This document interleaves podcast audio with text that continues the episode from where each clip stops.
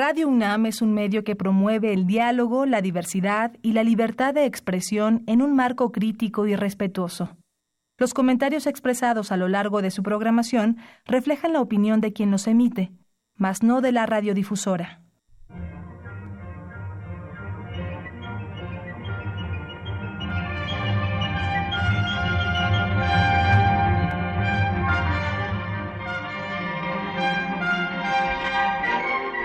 Temas de nuestra historia.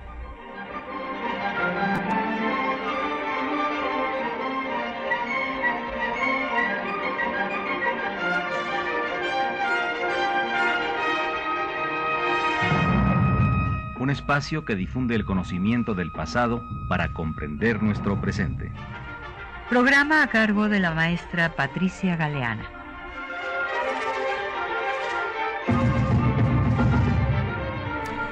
Buenos días. Pues seguramente nuestros radioescuchas tienen presente que el 14 de febrero pasado, bueno, ya sé que fue el Día de la Amistad, pero como aquí lo que nos interesa son los datos históricos, pues resulta que el 14 de febrero fue ejecutado en Cuilapan, Oaxaca, Vicente Guerrero.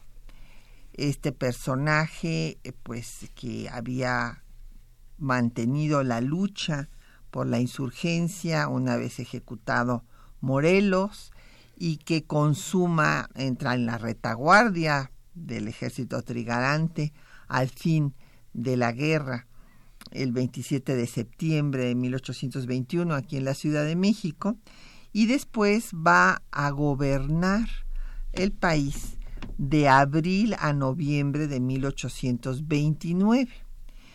Y bueno, hemos dedicado varios programas a Guerrero, hemos visto pues tanto su lucha por la insurgencia como eh, también su gobierno en el aspecto de eh, interior, todos los problemas que tuvo, las luchas entre las logias, yorquinos, escoceses, los problemas de la bancarrota eh, del erario, pero hay un tema que fue el tema más importante que le tocó a su gobierno, que es el intento de reconquista español.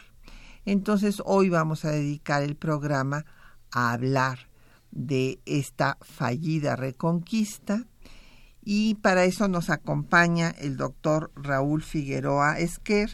Bienvenido Raúl, gracias por estar aquí en temas de nuestra historia otra vez. Patricia, y y un saludo muy cordial a, a nuestros radioescuchas. Y como cada viernes en temas de nuestra historia, pues tenemos publicaciones que están vinculadas con el tema que tratamos. En esta ocasión tenemos el disco, bueno, es un audiolibro, son varios discos de la revolución de independencia, el proceso independentista de México, en donde eh, pues verán ustedes hay un cuadernillo donde está explicado todo el proceso independentista y pueden ustedes escuchar eh, los diferentes temas desde las conspiraciones y el levantamiento de Hidalgo hasta el reconocimiento de la independencia por parte de España hasta 1836.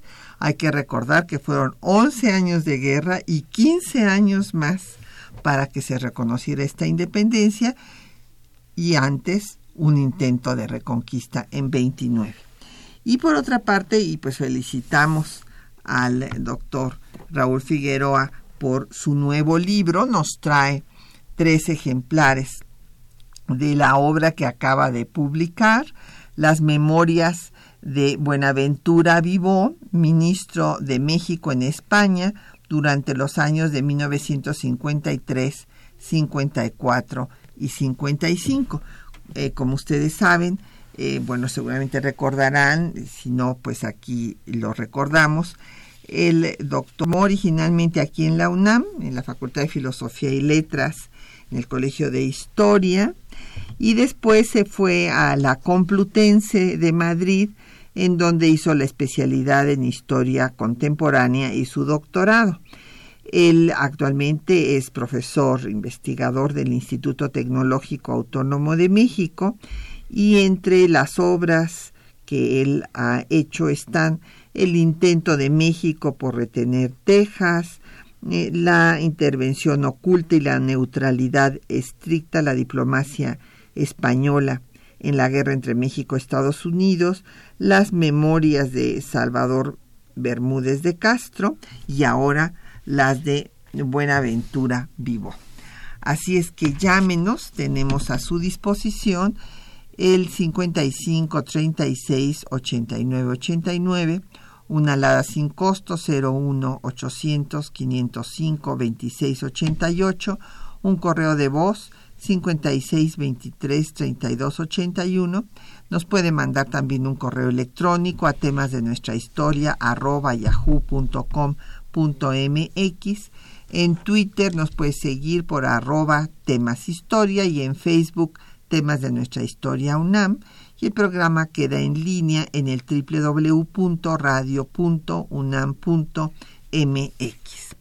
Bueno, pues eh, Raúl, empecemos a hablar de esta, eh, este intento fallido de reconquista, pero pues para esto a mí me gustaría eh, recordar, y me voy a ir hasta el siglo XVIII, para recordar al conde de Aranda, este ministro de Carlos III, que tuvo la visión que no tuvieron los gobernantes de España de eh, que se diera la independencia a las posesiones españolas en América y que se formaran tres grandes imperios que eh, fueran lo que ahora se ha intentado una comunidad iberoamericana, lo que sí logró Inglaterra.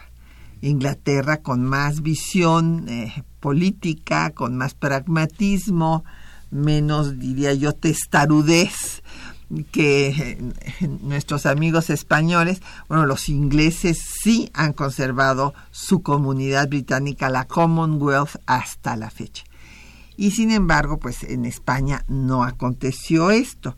Y no aconteció porque en ese momento, pues no se hizo caso de esta propuesta de Aranda hubo muchas voces que hablaron de que era muy difícil mantener el dominio de posesiones tan lejanas. Eh, Humboldt habló iba a causar también una revolución social. O sea que vieron venir la guerra, obviamente, de independencia de todas las colonias hispanoamericanas.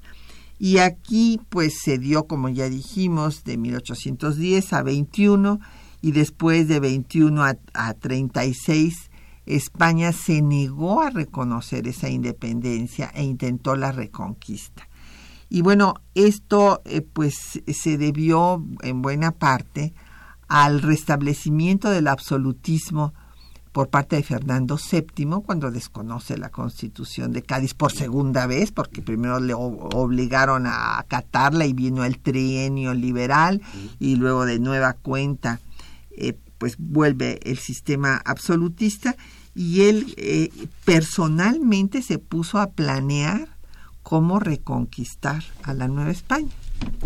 Así es, eh, la historiografía española reconoce a esta década, después de que es restaurado el, absolutismo Fernando VII, es decir, de 1823 a su muerte en 1833, como la década ominosa, es decir, despreciable, eh, abominable, eh, él gobierna con mano dura, sus ministros son simplemente unos eh, lacayos, pero pues hay que decir que era un hombre de muy pocas luces, ¿sí? Y sí es cierto que hizo muchos proyectos para reconquistar México específicamente, eh, y, pero el centro de operaciones era Cuba. Es decir, se, el asunto se manejaba entre Madrid y La Habana para lograr reconquistar este país. Y si bien el proyecto de, Isidro Barradas fue el que cuajó, hubo muchos más que nos relatan Sims, Jaime Delgado, en fin, los, los historiadores que han estudiado este periodo, ¿sí?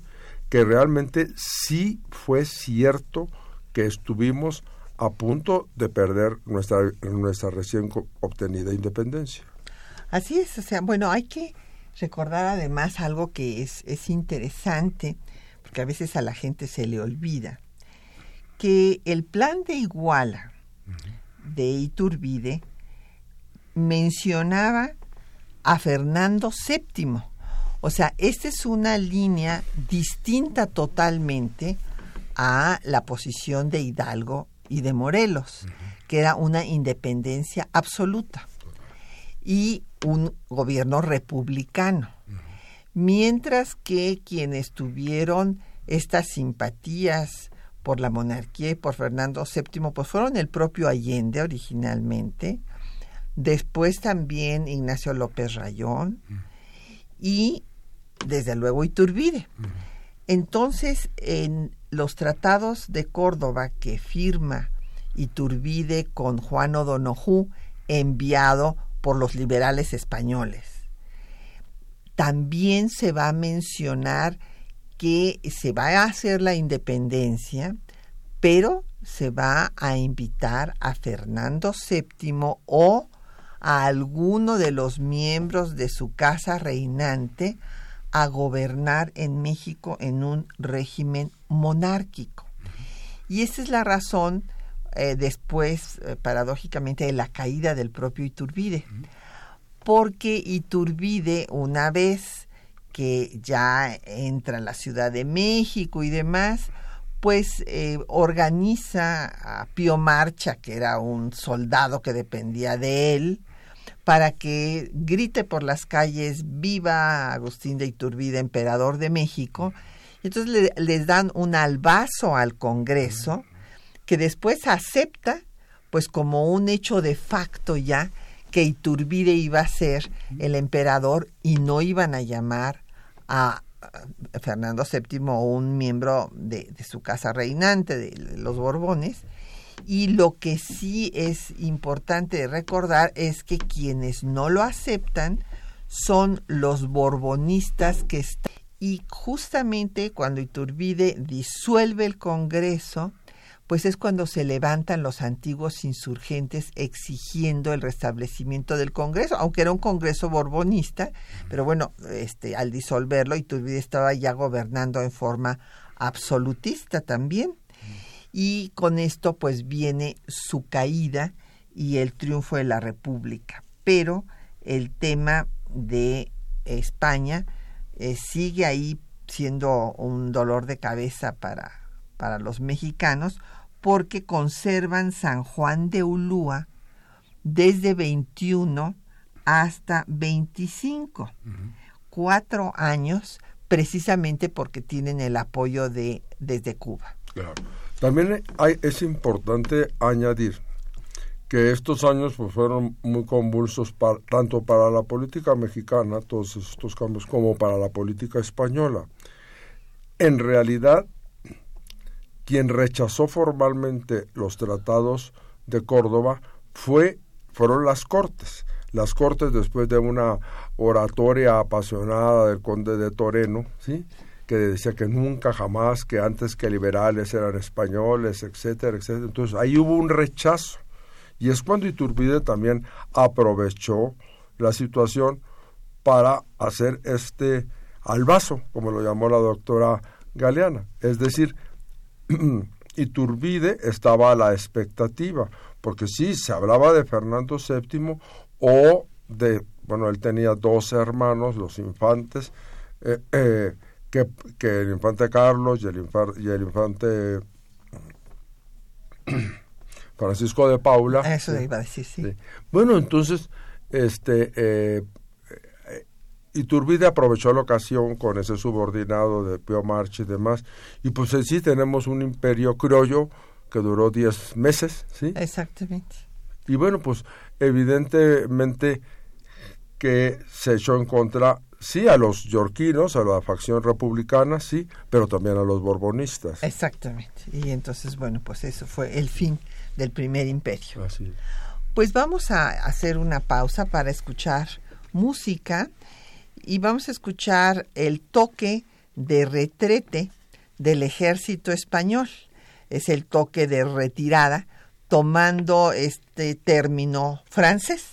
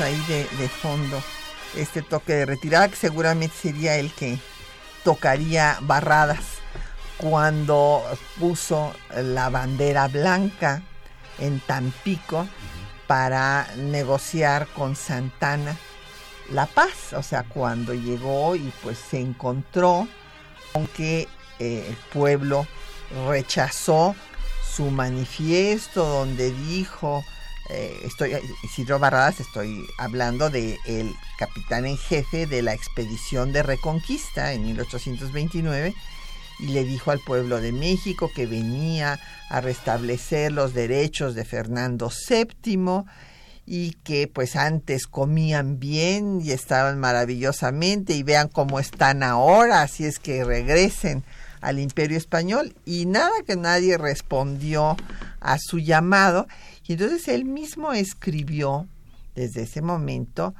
que eh, él veía que iban a quedar aislados. Cosa que también había dicho eh, el Lord Paddington de que eh, iba a ser un fracaso la expedición de reconquista. Inglaterra no, no la apoyó. Esto fue muy bueno, obviamente, para, para México y claro, a los ingleses no les interesaba que su este, rival, el imperio español, retomara sus, sus colonias. Pero Paddington dijo que era, iba a ser un fracaso la reconquista porque no iba a contar con el apoyo de los mexicanos. Entonces, bueno, pues evidentemente eh, estaba perdido el asunto. Ya nos han llegado preguntas y comentarios de nuestros radioescuchas. Don Raúl Horta Retana de la Miguel Hidalgo dice que por qué se empeñó Agustín de Iturbide en ser emperador. Pues por el amor al poder, don Raúl, pues este, él eh, se sintió muy importante después de haber sido un sanguinario eh, general realista para acabar con la insurgencia, porque se caracterizó por eh, ejecutar a las mujeres en Pénjamo, o sea, hizo una serie de actos pues eh, muy e extremos, por decir. Eh, probable.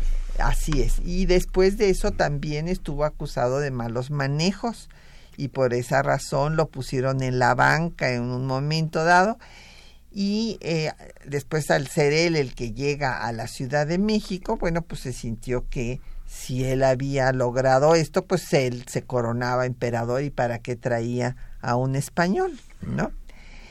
Y luego nos eh, llamó también don Miguel Vázquez de Atizapán, dice que si la revuelta del Parián tiene que ver eh, con la independencia, no. La revuelta del Parián, seguramente a la que usted se refiere, fueron la serie de acciones que practicaron los yorquinos para que Vicente Guerrero llegara al poder, porque hay que explicar cómo estuvieron las cosas. El primer eh, presidente, pues ya sabemos que fue Guadalupe Victoria, que terminó su periodo. De hecho, yo creo que es el único periodo que se terminó tranquilamente. Y el de Herrera. Y el de Herrera en toda en medio siglo de vida independiente. Pero cuando vienen las elecciones, pues los uh, votos, digamos, populares los ganó Guerrero. Guerrero era popular por haber sido insurgente, pero los estados votaron por Gómez Pedraza, que había sido el secretario de guerra de Victoria.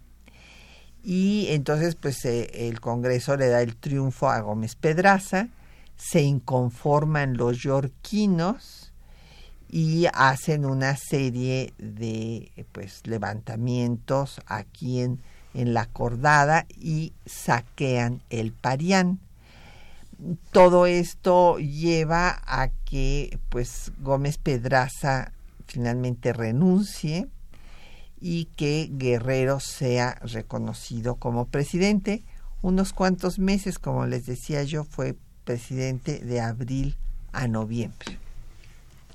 Y bueno, le agradecemos sus llamadas a Juana Vera González de la Miguel Hidalgo, muchas gracias Alicia Moreno López de la Benito Juárez, Martín Catalán de la Netzahualcoyot, Arturo Sandoval Rodríguez de Álvaro Obregón y le mandamos saludos a Jeremías eh, por Twitter. Bueno, pues veamos cómo se da este intento de reconquista. Eh, habíamos dicho que hubo de, de Fernando VII por reconquistar la que había sido la joya más preciada de la corona de España, la única que se llamó Nueva España, ¿verdad? Y entonces el canciller de Guerrero fue José María Bocanegra. Tuve el gusto de publicar el segundo volumen que había permanecido inédito de sus memorias para la historia de México, eh, que eh, heredé de don José C. Y es, Bocanegra es un personaje muy interesante, yo les recomiendo que lean estas memorias para la historia de México porque ahí podemos conocer, por ejemplo, todas las discusiones que se daban en contra de Iturbide, por ejemplo, él estuvo en ese congreso, ese congreso que fue disuelto por Iturbide, y después fue canciller de Guerrero, y bueno, pues le tocó esa difícil situación porque fue una reconquista anunciada. O sea, salía en la prensa, eh, etcétera, que ya venían y que no se sabía por dónde iban a llegar, si por Veracruz, por Tampico o por Yucatán. Se pusieron en alerta eh, eh, todos estos sitios, pero la verdad es que la situación del país pues era muy difícil después de la independencia. En efecto, veamos también un poco, eh, aparte de la voluntad de Fernando VII y los conspiradores, porque en Cuba se refugiaron las élites que habían perdido no solamente de, la antigua Nueva España, o sea, de nuestro país, sino también de lo que era el virreinato de la Nueva Granada, es decir, lo que es actualmente Venezuela, Colombia y Ecuador. Posteriormente también van a llegar el último, los del último virreinato, eh, que fue el virreinato del Perú.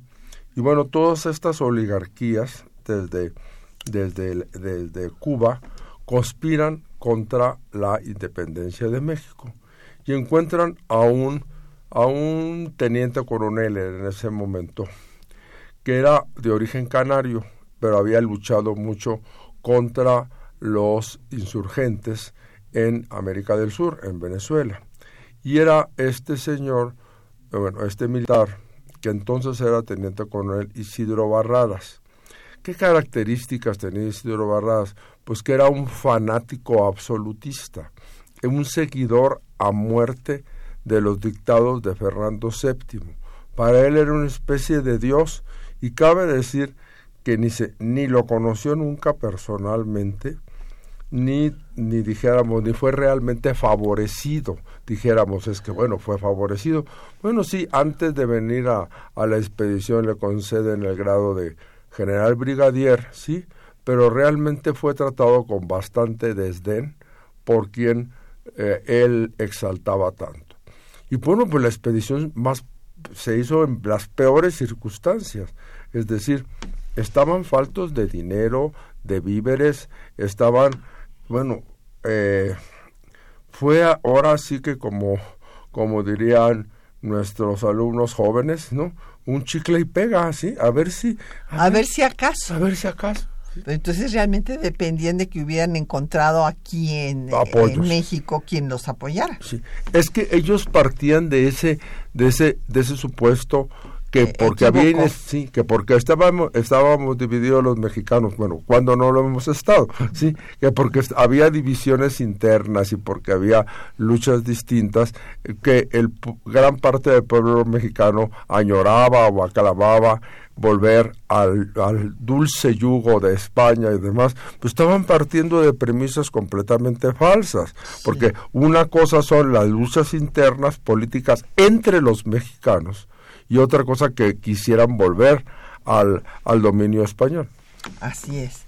Y bueno, desde luego cuando llega aquí Barradas, eh, pues exhorta, después de exhortar a los mexicanos a que regresen al regazo del padre amantísimo Fernando VII, también exhorta a sus soldados que venían con él, que se calcula que fueron, hay quienes dicen que fueron 3.200, otros 3.500, y hay que recordar que regresan nada más 1.800 y fracción, aquí tengo las cifras, regresan 1.792 lo cual quiere decir que en la expedición se perdieron 1200. Sí. Unos en las batallas y otros por fiebre amarilla y, demás, que ya no pudieron... Y otros por hambre. Por hambre, porque no tenían víveres, víveres ni suficientes... Toallas, Pero lo que es una paradoja es lo, que eh, estabas diciendo, Raúl, de que este Barradas era un monarquista de hueso colorado y admirador de Fernando VII y después resulta que como para negociar la paz se reúne con Santana. Y he aquí, porque Santana era el comandante en jefe, había sido gobernador de Veracruz y, Guerrero lo nombra el comandante del ejército mexicano, eh, con el apoyo de Manuel Mieriterán pues resulta que se reúne a parlamentar con Santana y esto hace que cuando acaba la expedición en este estruendoso fracaso, pues se libre orden de aprehensión contra Barradas, acusándolo el gobierno de España pues de traición porque había parlamentado con Santana y no lo había hecho prisionero. Entonces, se, eh, o sea, no solamente había orden de aprehensión, sino de ejecución contra Barradas. Entonces, Barradas, paradójicamente, bueno, pues se tiene que quedar a vivir en Francia, muere en Marsella, pobre y olvidado, después de haber sido admirador del amantísimo Fernando VII. Sí, es realmente un caso sorprendente que realmente pues en los términos actuales diríamos que pues al parecer este brigadier Barradas era un masoquista, ¿sí? Pues mientras más mientras más mal lo trataba el rey o lo olvidaba, porque bueno, vaya que si estaba en la miseria, vaya y sí tenía orden sí de eh, de, de prisión y de ejecución, sencillamente porque España no aceptaba a los perdedores en toda guerra todo el mundo sabemos que hay quien la gana y quien la pierde. El que la pierde no es necesariamente porque sea inepto o débil, ¿no? Por, muchas circunstancias a veces toca en, en, las batallas, digo, grandes grandes militares, pensemos en Napoleón I y todo, pues perdieron batallas también. Claro. Es decir, y si no tenían los medios económicos ni materiales más lo que ya hemos insistido, que no tenía, no tenía ni los medios materiales y además la población mexicana no, no, no aceptó así como, como unos salvadores a esto, la población mexicana ya eh, se había acostumbrado a la independencia. No, y además había una animadversión a los españoles precisamente por negarse a reconocer la independencia. Exactamente. Y por eso hubo dos leyes de expulsión de españoles. Además de esto, Fernando VII, como una persona rencorosa y tormentosa que lo era, ¿sí? hizo muchas gestiones, bueno, eh, con todos sus diplomáticos en el resto, en el resto de Europa, para que nadie reconociese la independencia de México. Y esto se rompió porque en 1825 pues eh, Gran Bretaña tomó, tomó esa decisión. Luego Fernando VII también presiona a Luis XVIII y a Carlos X para que Francia no reconozca el imperio. Y en 1830, después de la Revolución de Octubre, eh, Luis Felipe la reconoce. El Papa también, los, o los distintos papas del periodo son presionados no solamente para que no reconozcan la independencia de México, sino para que no nombren obispos, ¿no? En estas, porque los obispos, pues, o habían huido como Fonte, el arzobispo de México, o pues habían muerto, ¿sí? En el asunto. Entonces estaban quedando a las diócesis vacantes. En fin, y hace toda una serie de, pues ahora también en el lenguaje coloquial diríamos, diríamos de patadas de ahogado, ¿sí? Para que, para que México quede aislado. Y hay que decir que nada le resultó. Nada le resultó. Y, bueno, este, ya veremos después cuando viene Luis Felipe de Orleans y viene el reconocimiento de la independencia por parte de Francia, esto debilita mucho a, Fernando VII. Vamos a escuchar las memorias de José María Bocanegra, que nos describe cómo fue este intento de reconquista.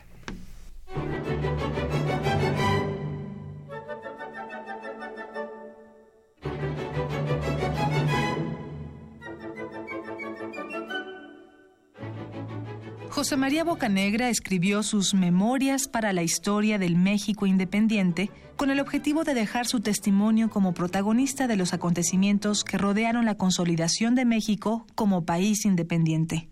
En ellos relata el intento de reconquista español como ministro de Relaciones Exteriores. Escuchemos. En 27 de julio de 1829 se verificó en Cabo Rojo, a 12 leguas de Tampico el Viejo, el desembarco de los españoles que mandados por el brigadier Isidro Barradas invadieron a la República Mexicana, apoderándose del mencionado punto, obligando a retirarse al corto número de mexicanos que lo resguardaban, siendo muy considerable la fuerza de los españoles que arribaron a nuestras costas en 25 lanchas, a más de 12 buques que estuvieron a la vista, no era posible ni prudente la resistencia, que solo daría por resultado un sacrificio estéril de personas y seguramente el deshonor de las armas nacionales. El modo con que en el cortísimo periodo de 47 días que mediaron desde 27 de julio de 1829 hasta 11 de septiembre del mismo año, se movieron y marcharon las tropas hasta formar un ejército que impuso al enemigo hace que no pueda negarse que ya con las acciones de guerra y ya con las noticias que recibía de su aproximación y número, vaciló el invasor sabiendo que de Veracruz, de México, de San Luis Potosí, de Zacatecas y de Jalisco simultáneamente, se dirigían muchos y bien formados cuerpos militares decididos a pelear por el sostén de la independencia y libertades de la nación. Antonio López de Santa Ana y Manuel de Mier y Terán en esta jornada llevaron las armas de México hasta obtener una espléndida victoria que honrará por siempre a la nación. Esta jornada es una página de oro en nuestra historia. Las fuerzas mexicanas triunfaron sobre el ejército de Barradas el 11 de septiembre de 1829. La capitulación fue redactada y firmada por el Ejército de Operaciones Mexicano y ratificada por el brigadier Isidro Barradas. A continuación, los puntos más importantes de la capitulación. Primero, mañana a las nueve del día evacuarán las fuerzas españolas el fuerte de la Barra con sus armas y tambor batiente para entregarlas junto con las municiones de guerra al ejército mexicano, quedando bajo el mando del general Manuel Mieri Terán, segundo jefe del ejército. Segundo, la división española que se halla en Tampico de Tamaulipas marchará a las órdenes del general Terán y entregará sus armas. Tercero, el ejército y el gobierno mexicano garantizan solemnemente sus vidas y propiedades particulares. Cuarto, la división española pasará a la ciudad de Victoria, donde permanecerá hasta su embarque para La Habana. En caso que llegasen a este puerto algunas fuerzas españolas pertenecientes a la división del general Barradas, no se les dejará desembarcar y se les dará aviso de este convenio. Inmediatamente el general Antonio López de Santana informó al presidente Guerrero del triunfo sobre la división española. Con la satisfacción más cumplida, tengo el honor de participar a vuestra excelencia, que ahora que son las 3 de la tarde, acabo de hacer capitular a la división española después que ha corrido abundantemente la sangre. Los orgullosos españoles rendirán mañana sus armas y abatirán sus banderas ante los mexicanos. Los mismos españoles costearán su transporte a La Habana, así como su sostenimiento, de manera que de modo alguno se ha de agravar el erario público y sí aumentará la circulación de numerario en los pueblos donde residan. Sírvase felicitar a su excelencia el presidente por tan feliz acontecimiento, que va a producir a la nación las mayores ventajas, ya en sus relaciones exteriores, ya en las interiores, fijando la estabilidad de nuestra emancipación y libertad políticas. El presidente recibió las noticias de la capitulación mientras se encontraba en el Teatro de la Ciudad de México. Guerrero dirigió el mensaje al público, atento al palco presidencial, que irrumpió en aplausos y vivas a la República. Tras la victoria en Tampico, se declaró el 11 de septiembre Día de Fiesta Nacional.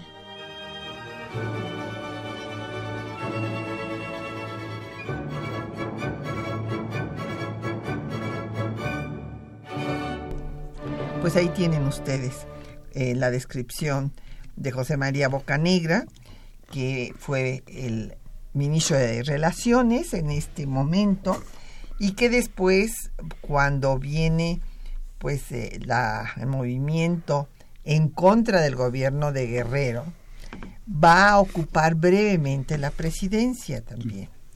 Nos han llegado muchos comentarios, preguntas eh, Martínez quiere que le digamos pues cuál fue el papel que desempeñó Fernando VII en España. Pues fue un papel, mire, primero quiso quitarle el trono a su papá. Este, ahí se alió de los nobles españoles que estaban en contra de Godoy, que era un hombre de ideas liberales y que no les gustaba porque era una extracción modesta y que justamente tomaba medidas que los vulneraba.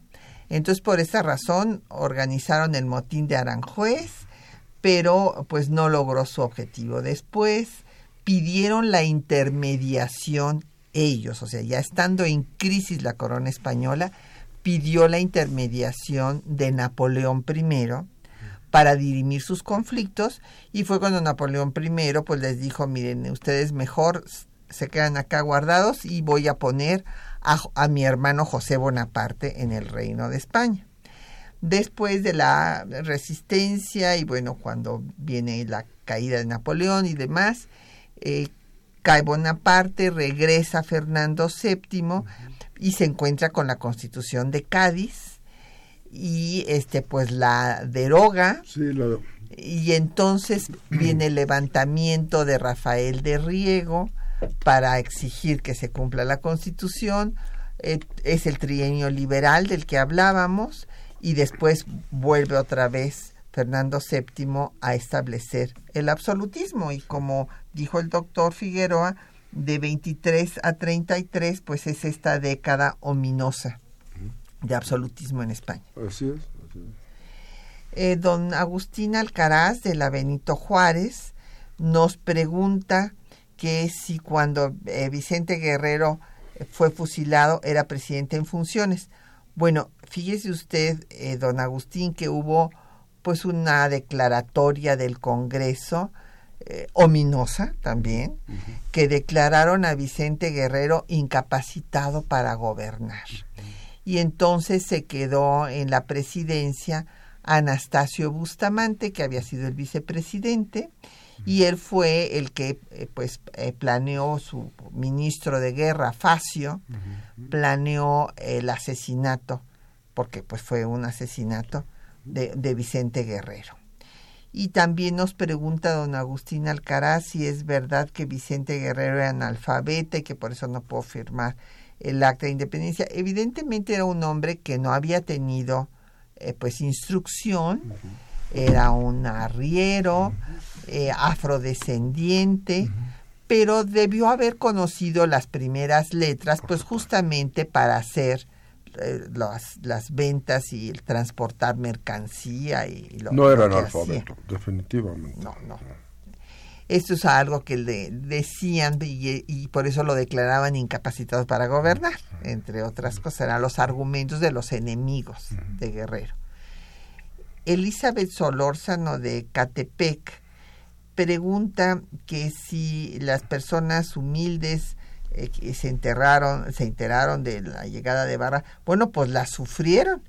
Lo sufrieron ahí en Tampico, cuando toma Tampico, toma Altamira, y que cuál fue la reacción del pueblo. Bueno, desde luego hubo una reacción contraria a aceptar la reconquista, pero me comentaba el doctor Figueroa, y esto es importante, que a los enfermos los auxiliaron. Sí, eh, definitiva, definitivamente. Es, es algo es algo que, que llama la atención porque las muestras de solidaridad humana fueron de ambas partes. También las tropas mexicanas se batieron con gran valor porque sabían que estaban que estaban defendiendo su independencia. Y también tenemos casos de, de, de, soldados mexicanos que cayeron prisioneros con los, con los españoles y que también los auxiliaron. Es decir, todavía había un sentido caballeresco, sí, caballeresco que de, de que la victoria no da derechos, si me explico. Pero bueno, definitivamente la superioridad numérica, técnica y demás del de si bien la figura clave fue fue fue Manuel Mieriterán desde el punto de vista técnico militar. Bueno, pues sabemos que Santana era especialista en apropiarse la victoria y que era pues un, un consumado manipulador, ¿sí? Y bueno, que eh, dijéramos, ante él firmó la derrota Barradas y bueno, y, y bueno, cada vez que Santana era presidente de la República, pues una fiesta muy importante, que ahorita ya nadie se acuerda, era el 11 de septiembre. Claro, que era la firma de rendición de Barradas y por eso Santana se convierte en el héroe de Tampico. Sí, incluso le llegaron a cambiar el nombre. Durante, durante las administraciones de Santana, Tampico se llamaba Santana de Tamaulipas. Nada menos esta derrota de los españoles porque Manuel Mieriterán se suicidó en 1832 por problemas, en fin, personales o depresión, no, no, no se sabe bien a bien. Pero se, se, como dirían los japoneses, se hace harakiri, se, se mata con su propia espada. Sí, sí. Y también eh, nos comenta doña Elizabeth Solórzano que por qué, cómo es posible que España no haya podido recuperar a Nueva España. Bueno, doña Elizabeth, porque los otros intentos, porque me dice que los otros intentos que pasó, nunca aterrizaron. No, no cuajaron, no cuajaron, es decir, no, no cuajaron estos intentos, porque además, bueno, España está en, en una situación que es caótica bajo todo punto de vista. Desde el punto de vista financiero, también es un desastre el que tiene España, porque, bueno, al dejar de llegar la plata y el oro de, de la Nueva España, porque entonces la producción de, del Perú había bajado mucho, fue importantísima en los siglos XVI y XVII, pero ya en este momento realmente la Nueva España, antes de que empiecen los disturbios, pues más de las tres cuartas partes ¿sí? de lo que re, re, recababa España de sus colonias provenían de la Nueva España. Entonces, al, de, al, al pararse esta, este flujo de metales preciosos, bueno, pues también tienen muchísimos problemas hacendarios y, y Fernando VII se la pasa con un ministro de Hacienda, con otro y otro, tratando de arreglar el desastre. Pues el problema es que dejó de fluir eh, los metales de, de, sus colonias. Claro. Pues vamos a escuchar eh, otro poco de música. Eh, en esta ocasión vamos a oír un fragmento del el corrido que se hizo en homenaje a Vicente Guerrero en su bicentenario en 1982 de Bolívar Gaona, interpretado por el dueto Citácuaro.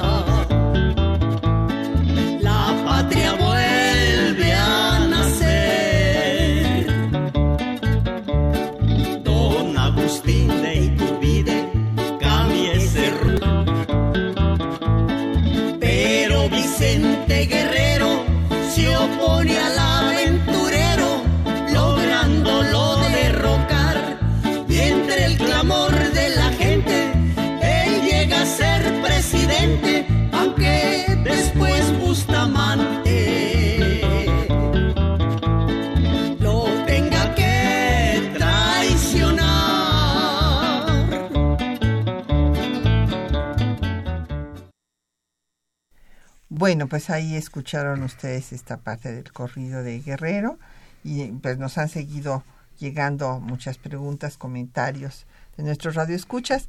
Don Armando Rojas Cortés de Coyoacán pregunta que qué fue de José María Calleja.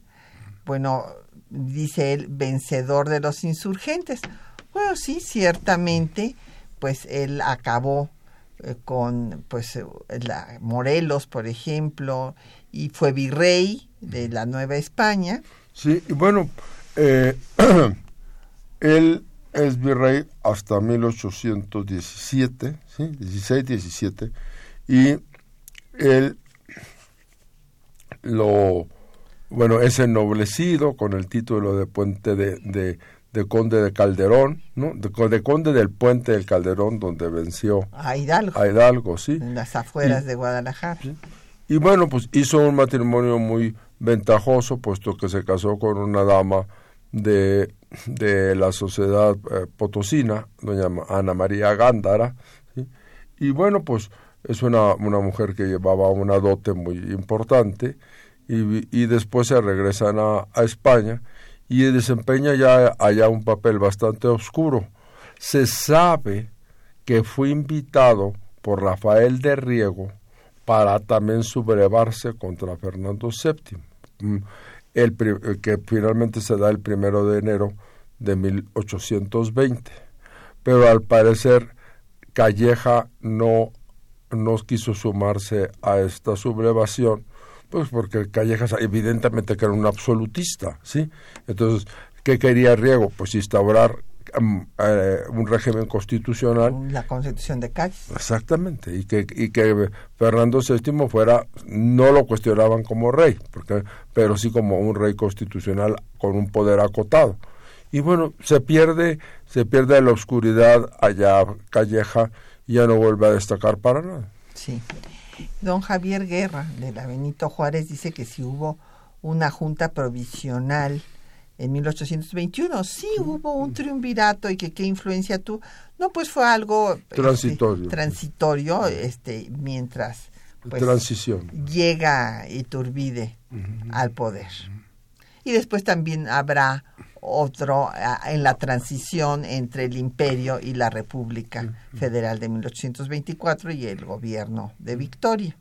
Don Rubén Avilés de Atizapán de Zaragoza eh, pregunta que cuál fue la suerte del traidor de Francisco Picaluga.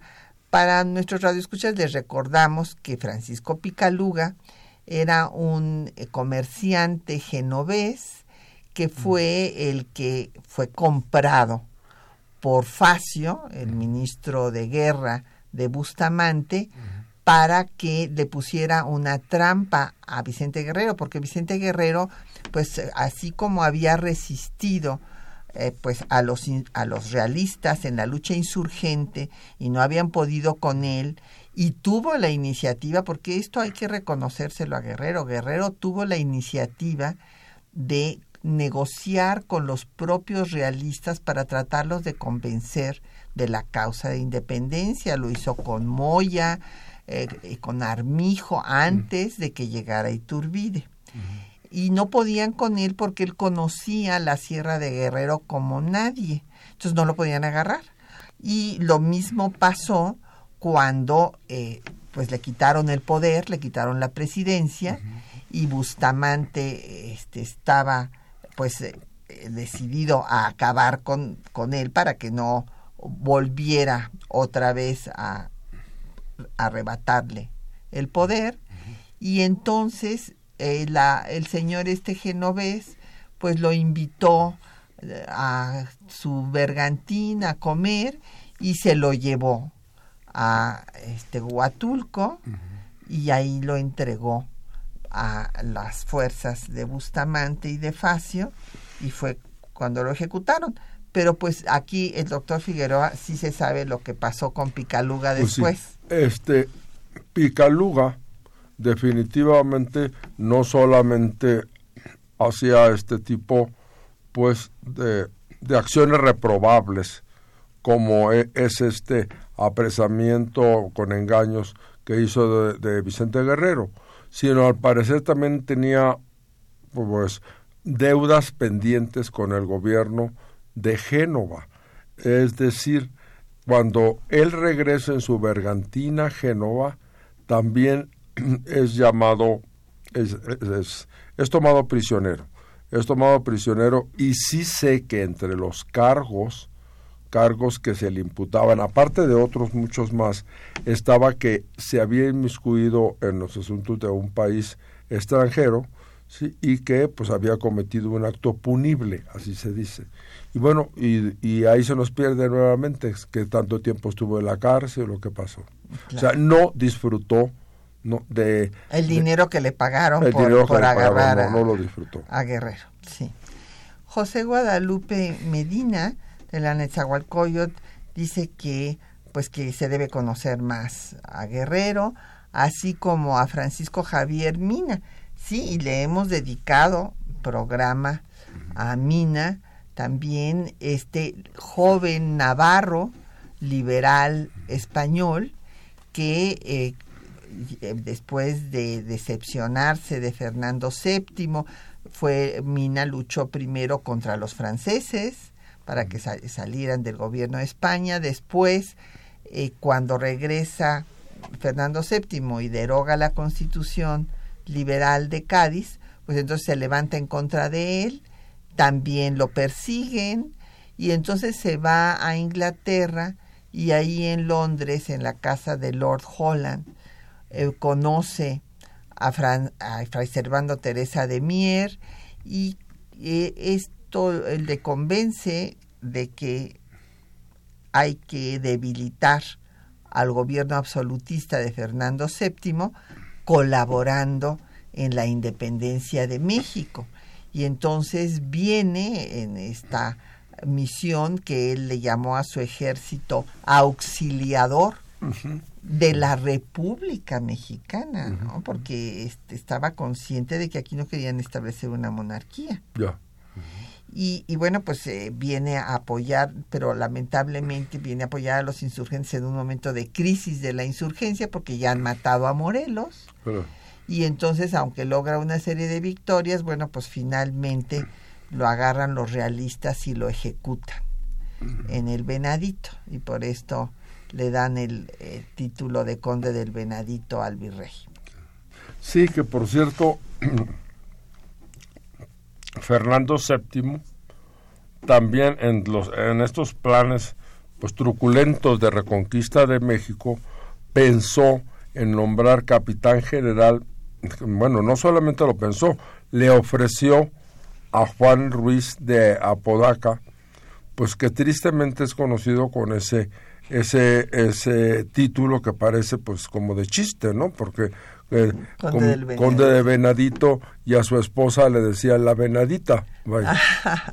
Entonces ya Ruiz de Apodaca no aceptó ese cargo que le ofrecían. O sea, él tenía pleno conocimiento que las que reconquistas y demás era, pues que era un hombre muy inteligente, hay que decirlo, que antes de esto fue, era un marino oficial de profesión, un guardamarina, era un hombre pues con cierto nivel cultural y también fue un diplomático importante porque negoció el apoyo de, de Wellington cuando cuando España está invadida por los franceses.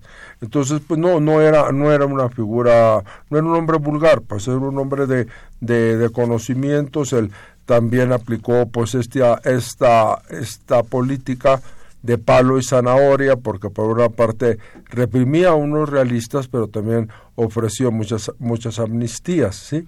Entonces, si dijéramos, si era un hombre con cierto sentido de gobierno, pero bueno, después de 1820, pues es superado por las circunstancias. Así es. Y eh, bueno, doña Evelia Gutiérrez eh, de Sayucan, nos, San Luis Sayucan, nos dice que si no se gana el audiolibro, que en dónde eh, lo puede conseguir. Allá en, la Biblioteca Salvador Azuela del Instituto Nacional de Estudios Históricos de las Revoluciones de México, que está, tiene dos entradas, la plaza de, por la Plaza del Carmen, el número 27, y también en la lateral del Francisco y Madero número 1. Y bueno, pues agradecemos mucho también la llamada de doña María Cruz Paredes, de la Magdalena Contreras, de Josefina Cruz, de Whisky Lucan y eh, de Pilar eh, Rajeda, me parece, está, no le entiendo aquí muy bien al apellido, perdóneme, Pila, este que nos mandó un tuit. Y bueno, pues ya nos tenemos que despedir, nada más hay que recordar que bueno, en efecto, cuando se debilita Fernando VII, pues eh, ya eh, va a dejar de planear nuevos intentos de reconquista. En 33 muere.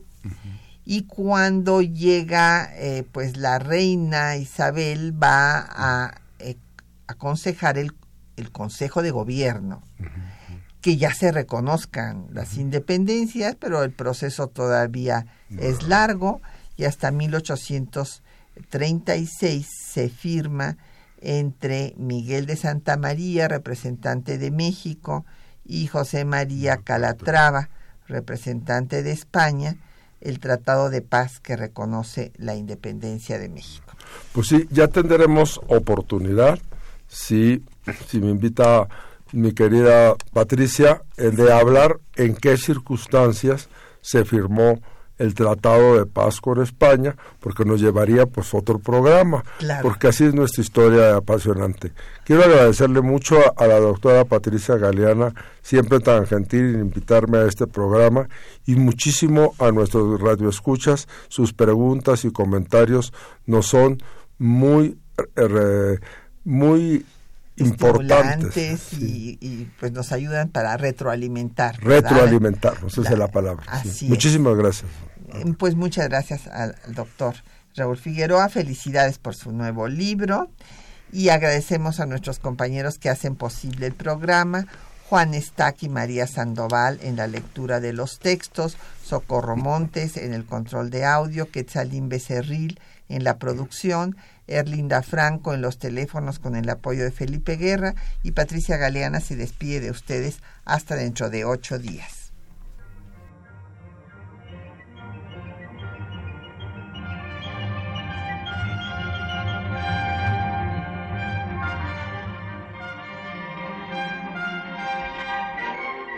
Temas de nuestra historia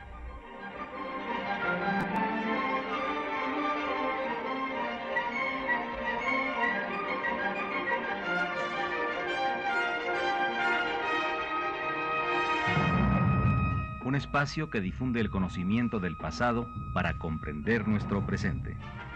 Programa a cargo de la maestra Patricia Galeana.